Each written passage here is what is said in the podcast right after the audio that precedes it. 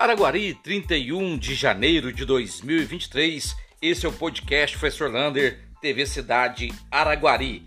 E atenção, a Secretaria de Saúde está conclamando a população para tomar a vacina contra a meningite C. Teve um surto muito grande em São Paulo e Rio de Janeiro e chegou em alguns lugares de Minas Gerais. É gratuito e agora é para as pessoas de 16 a 30 anos, incluindo pessoas, estudantes do ensino superior técnico, profissionais da saúde e professores. Pode procurar uma UBS perto da sua casa. Aproveita, leva sua criança, seu adolescente, criança até 5 anos, contra poliomielite, paralisia infantil, e também adolescente contra a meningite e também contra a catapora. E nós temos a vacina da gripe nas UBS. Muito importante essa área da saúde.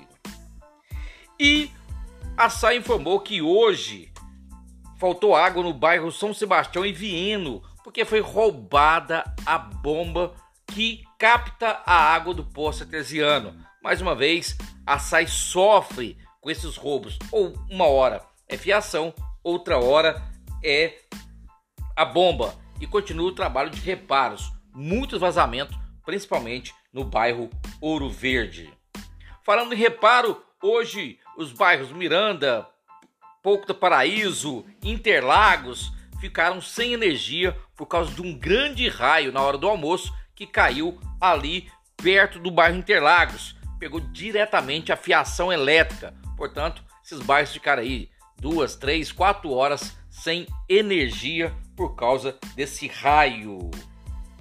E olha que boa notícia! No final de semana passado, agora dia 28, uma equipe de professores de educação física estiveram lá em Uberlândia para falar sobre aprender sobre a bocha olímpica do paradesporto. O paradesporto começa a engatinhar na cidade de Araguari.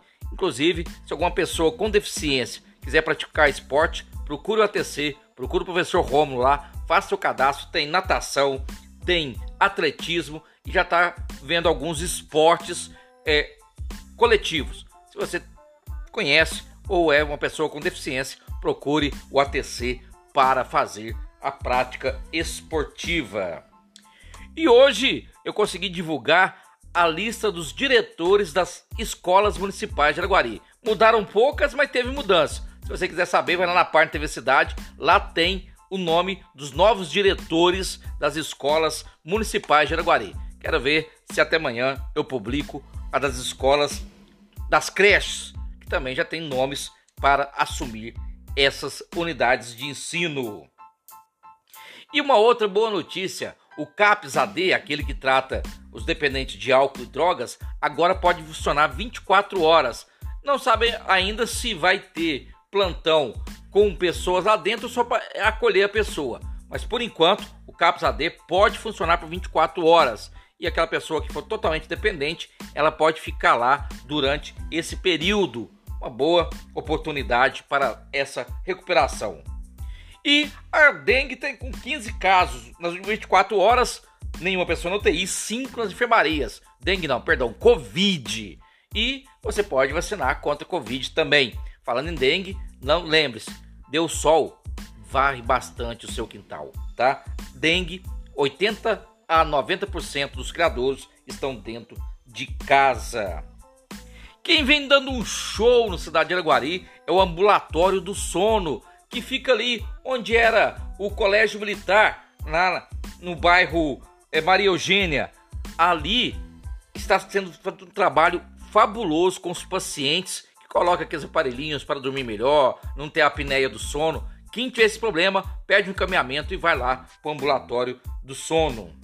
E para terminar, mais uma polêmica um jogador de nome internacional da seleção brasileira de vôlei, o Wallace, postou hoje nas redes perguntando quem tinha coragem de dar um tiro no presidente Lula, com uma 12.